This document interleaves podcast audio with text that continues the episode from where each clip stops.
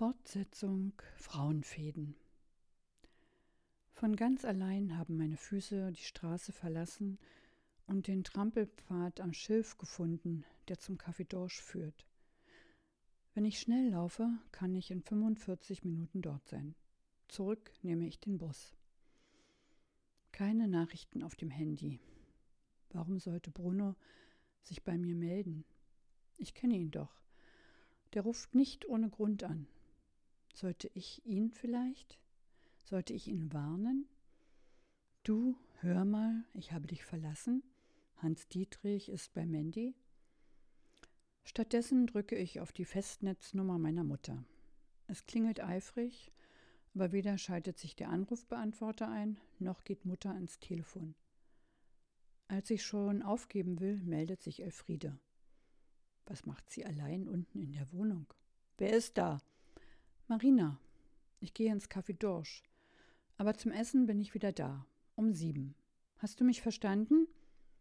Natürlich habe ich dich verstanden. Du schreist ja laut genug. Das letzte Mal war ich im Café Dorsch, als wir Mutters 70. gefeiert haben. Früher war die Kneipe ein Geheimtipp. In den 50er Jahren kamen Schauspieler, Boxer, berühmte Leute aus der Hauptstadt, um hier zu feiern. Dann war es für eine Weile eine unattraktive Nahrungsmittelzubereitungsstation, die zwar meiner Mutter gefiel, die ich aber, aber eher mied, wenn ich hier war. Seit einigen Jahren hat sich das Restaurant allerdings zu seinem Vorteil verändert. Es sieht aus, als hätte man einen Innenarchitekten mit der Planung beauftragt. Die Plätze auf der Terrasse sind alle besetzt, also setze ich mich drin an einen freien Tisch gleich rechts neben dem Eingang. Auch wenn ich mit wenig Geld lebe, eine kleine Vorspeise kann ich mir schon leisten. Erstaunlich. Ich habe tatsächlich einen ordentlichen Appetit. Müsste mir der Kummer, immerhin habe ich gerade einen Mann verlassen, nicht auf den Magen schlagen? Tut er nicht. Als kurze Zeit später draußen ein Vierertisch frei wird, gebe ich dem Kellner ein Zeichen, dass ich umziehe. Sogar Seeblick habe ich jetzt. Mediterrane Vorspeisen oder doch eine schlichte Currywurst? Mir läuft das Wasser im Mund zusammen. Als ich für einen Moment von der Speisekarte aufblicke, sehe ich sie die Treppe heraufkommen. Ich erkenne sie sofort, obwohl wir uns seit vielen Jahren nicht mehr gesehen haben. Das ist Christinas Profil. Das weiche, klare Gesicht, die schwer zu bändigen Haare, die sie heute zu einem Zopf zusammengebunden trägt und die sie offensichtlich färbt, da sie immer noch dunkelbraun sind. Die schmale, leicht nach oben gerichtete Nase, die ihr etwas Schalkhaftes gibt. Der Körper ist der eines jungen Mädchens und ihr Gang ist noch genauso forsch wie früher. Mir fallen meine grauen Strähnen ein. Nicht mal einen vernünftigen Schnitt habe ich. Dass ich dicker geworden bin, lässt sich mit dem engen Shirt, das ich heute Morgen gedankenlos übergezogen habe, auch nicht kaschieren. Ich ziehe den Bauch ein und halte mir die Speisekarte vor das Gesicht. Lieber Gott, bitte mach, dass sie mich nicht sieht. Mit gesenktem Kopf und angehaltenem Atem betrachte ich die weiße Papierdecke, die der beflissene Kellner aufgelegt hat. Wie lange ich wohl so sitzen kann? Das Papier antwortet nicht. Es ist lächerlich. Ich bin eine erwachsene Frau, könnte längst Großmutter sein, wenn ich ein Kind hätte. Langsam lasse ich die Speisekarte sinken und zwinge mich, gleichgültig auf den See zu schauen. Der Kellner möchte wissen, ob ich gewählt habe. Ich hebe die Schultern, um Zeit zu gewinnen. Dabei versuche ich unauffällig an ihm vorbeizuschauen. Mit seinem Rücken verdeckt er einen Großteil der Terrasse. Ich bestelle ein Glas Côte d'Iron und das Rindercarpaccio. Der junge Mann sieht aus, als würde er gleich die Hacken vor mir zusammenschlagen oder wenigstens die Hand an eine imaginäre Mütze legen. Nachdem er gegangen ist, schaue ich mich unauffällig um. Gerade so weit, wie mir dies möglich ist, ohne dabei den Kopf zu verrenken. Christina ist entweder schon wieder fort oder sie hat sich nach drinnen gesetzt. Es ist noch gar nicht lange her, dass ich an sie gedacht habe. Eigentlich wollte ich Mutter fragen, ob sie wieder etwas von ihr gehört hat. Doch dann habe ich es vergessen. Älter wird Christina anscheinend nicht. In einem Hosenanzug habe ich sie noch nie gesehen. Elegant war sie allerdings früher schon, auch wenn sie damals keine Hosenanzüge trug, sondern Jeans und knappe Pullover, Tücher, schöne Accessoires. Sie hatte diesen Schick, den man polnischen Frauen nachsagt. Vielleicht nimmt man so etwas mit der Muttermilch auf. Lässig, wie sie eben die Jacke über der Schulter getragen hat. Das helle Braun steht ihr gut. Früher hätte ich über diese Farbe die Nase gerümpft, da besaß ich nur schwarze Kleidungsstücke, Jeans und Shirts, alte Herrenunterhemden, die ich in mehreren Schichten übereinander trug, Hauptsache schwarz. Das war mein Markenzeichen, etwas anderes kam nicht in Frage. Natürlich hatte ich mir auch die Haare schwarz gefärbt.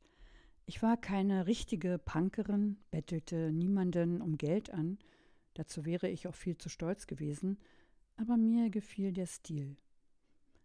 Vor allem die Löcher in meinen Hosen und Hemden haben Mutter und Elfriede aufgeregt. Inzwischen gibt es auch ein paar andere Farben, die ich mag, grau zum Beispiel, aber einen Hosenanzug besitze ich immer noch nicht. Wozu auch? Auf dem Dorf ist so etwas überflüssig. Wir haben uns 1974 in den großen Ferien kennengelernt. Damals war Christina, die sonst bei ihrer Mutter lebte, zu Besuch bei ihrem Vater, der gerade ein zweites Mal geheiratet hatte. Eine Deutsche diesmal. Das war der Grund, warum er seit einem halben Jahr in Deutschland arbeitete. Seine neue Frau lebte in derselben Straße wie meine Großeltern. Allerdings hatten die beiden nur eine winzige Wohnung unter dem Dach in einem der besseren Häuser. Zwischen Christina und mir war es Antipathie auf den ersten Blick. Sie kam aus Polen, aus Krakau, ich aus Ostberlin, einer Hauptstadt immerhin. Sie war mutig, trieb sich ständig draußen herum, machte Kunststücke auf dem Fahrrad, legte sich sogar mit den großen Jungs an, während ich am liebsten lesend irgendwo drin in einer Ecke saß. Nur ins Wasser musste man mich nicht scheuchen, das hatte ich ihr voraus. Vermutlich hätten wir uns noch eine Weile kritisch aus der Ferne betrachtet, hätte sie mich nicht eines Nachmittags über den Haufen gefahren. So hatte sie es selber formuliert. Ihr Deutsch war schon damals recht gut. Sie hatte es von ihrer Mutter gelernt, einer Frau, die Heine und Rilke verehrte und die in Krakau als Soufflöse am Theater arbeitete. Wieder einmal hatte Christina die Hände nicht auf dem Lenker, der Kopf war nach hinten gerichtet, weil sie irgendeinen Disput mit ihrer Stiefmutter hatte, die sie nicht leiden konnte. Und dann lag ich plötzlich vor ihr, mit zerschrammten Armen und Beinen. Großzügig half sie mir beim Aufstehen und bestand darauf, mit zu meinen Großeltern zu kommen und die Sache zu erklären. Es war Elfriede, die uns ungewollt zu Komplizinnen werden ließ. Sie war unfreundlich und erteilte Christina sofort einen Verweis. Das ärgerte mich so, dass ich schnell behauptete, es wäre alles meine Schuld gewesen. Zwei Stunden später waren wir Freundinnen und erzählten uns alles, was wir bis dahin erlebt hatten, was elfjährige Mädchen sich so erzählen. Danach war Christina viele Jahre lang nicht nur meine Sommerfreundin, sondern auch meine beste. In der Zeit, in der wir uns nicht sahen, schrieb ich ihr alle paar Wochen ausführliche Briefe nach Krakau, in denen ich mein Leben ausbreitete. Christina schickte in immer länger werdenden Abständen Postkarten mit winzigen Zeichnungen und knappen Texten. Das ist Dari Theater, altes Theater auf Deutsch. Meine Mutter arbeitet da. Sie ist unglücklich, weil ich in Deutsch eine Vier habe. Ich habe meine Haare abgemacht. Deine Christina. Sie war keine große Schreiberin, das kann man wohl sagen. Aber sie versicherte mir stets, wie sehr sie sich auf meine Briefe freute. Vermutlich hätte es dieser Ermunterung nicht bedurft, denn es machte mir großen Spaß, meine Gedanken mit jemandem zu teilen so wie ich heute gerne meine Gedanken mit Bruno teilen würde. 1986 hatte Christina einen Deutschen geheiratet, Gregor, und war zu ihm nach Ulm gezogen. 1987 wurde ihre Tochter geboren und unser Briefwechsel verebbte. Nachdem 1989 die Mauer gefallen war, nahmen wir den Kontakt allerdings wieder auf und sahen uns regelmäßig ein paar Mal im Jahr. Oft auch zusammen mit Lisa und Babs, die Christina und die kleine Mia sofort in ihr Herz geschlossen hatten. Manchmal war auch Gregor bei unseren Treffen dabei, der wie viele andere Männer behauptete, sich mit Frauen besser zu verstehen als mit seinen Geschlechtsgenossen. Das letzte Mal gesehen haben wir uns im Dezember 97. Damals war Christina mit Gregor zusammen nach Berlin gekommen. Lisa und Babs besuchten gerade Freunde in der Toskana, sodass wir die große Wohnung für uns allein hatten. Ich wusste, dass Christina Gregor verlassen wollte. Das hatte sie mir bereits am Telefon erzählt. Trotzdem verlor sie völlig die Beherrschung, als ich ihr beichtete, ich hätte mich in ihn verliebt.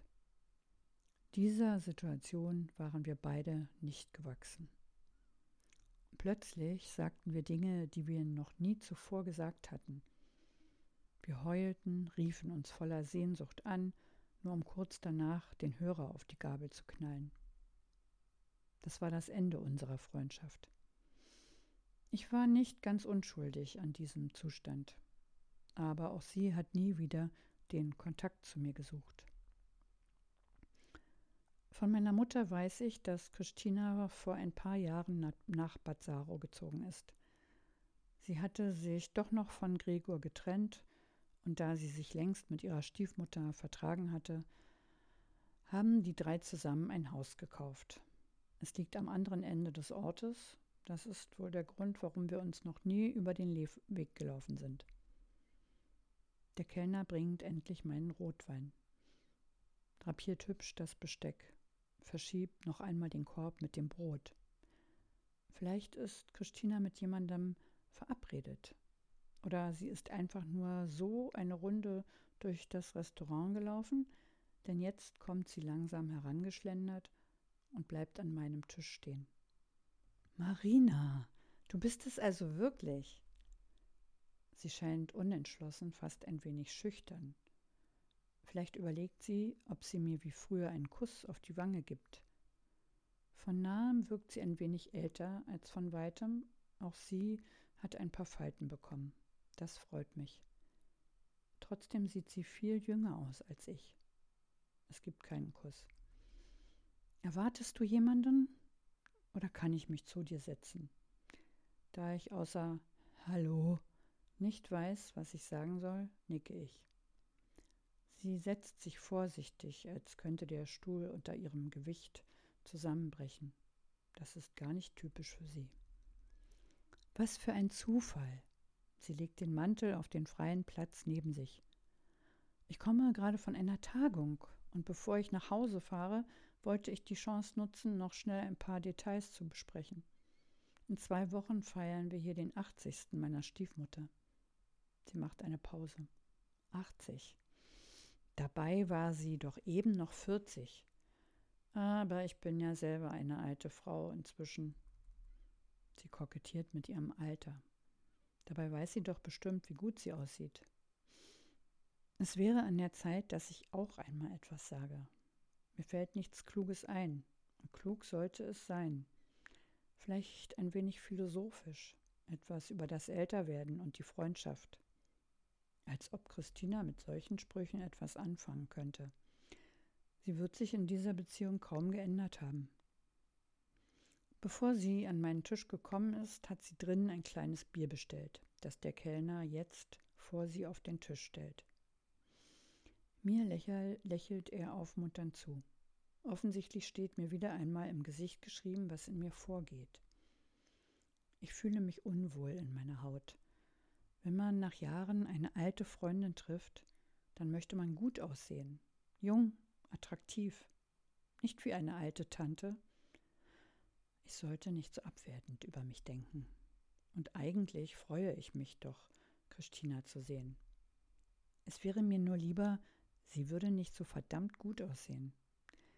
Ist etwas mit deiner Stimme oder soll ich lieber wieder gehen?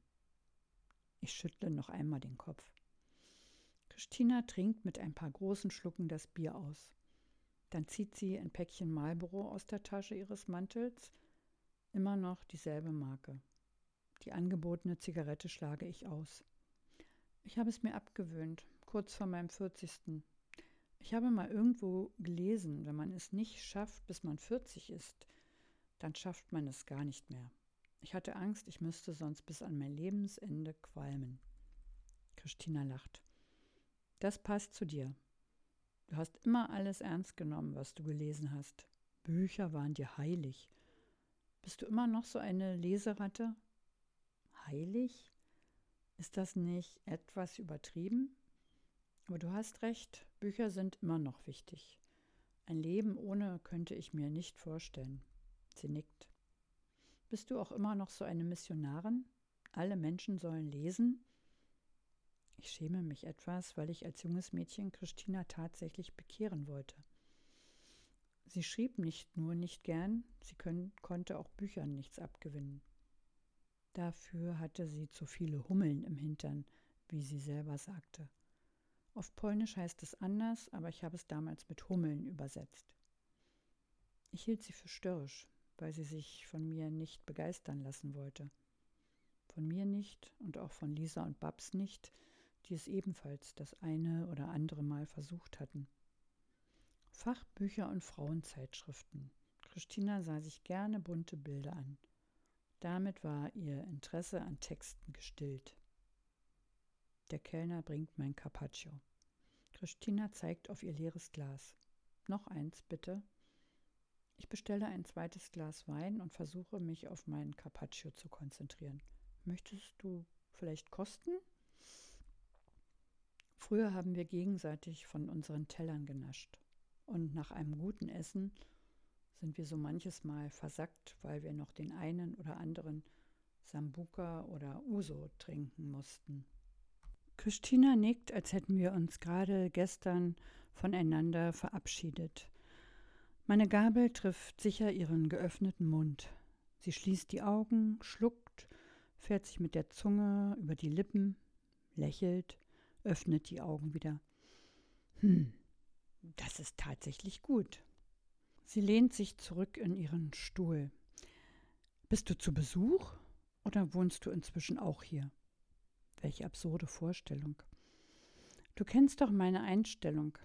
Im Sommer wunderbar, aber sonst und schon gar nicht in die Nähe der Familie. Sie lacht.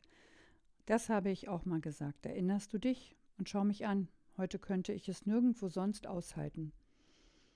Ich kann mir die Frage nicht länger verkneifen, die mir seit Minuten ungeduldig durch den Kopf wandert. Was macht Gregor? Vorwurfsvoll schüttelt sie den Kopf. Ich sehe allerdings, dass der Kummer gespielt ist. Du hast dich nicht verändert.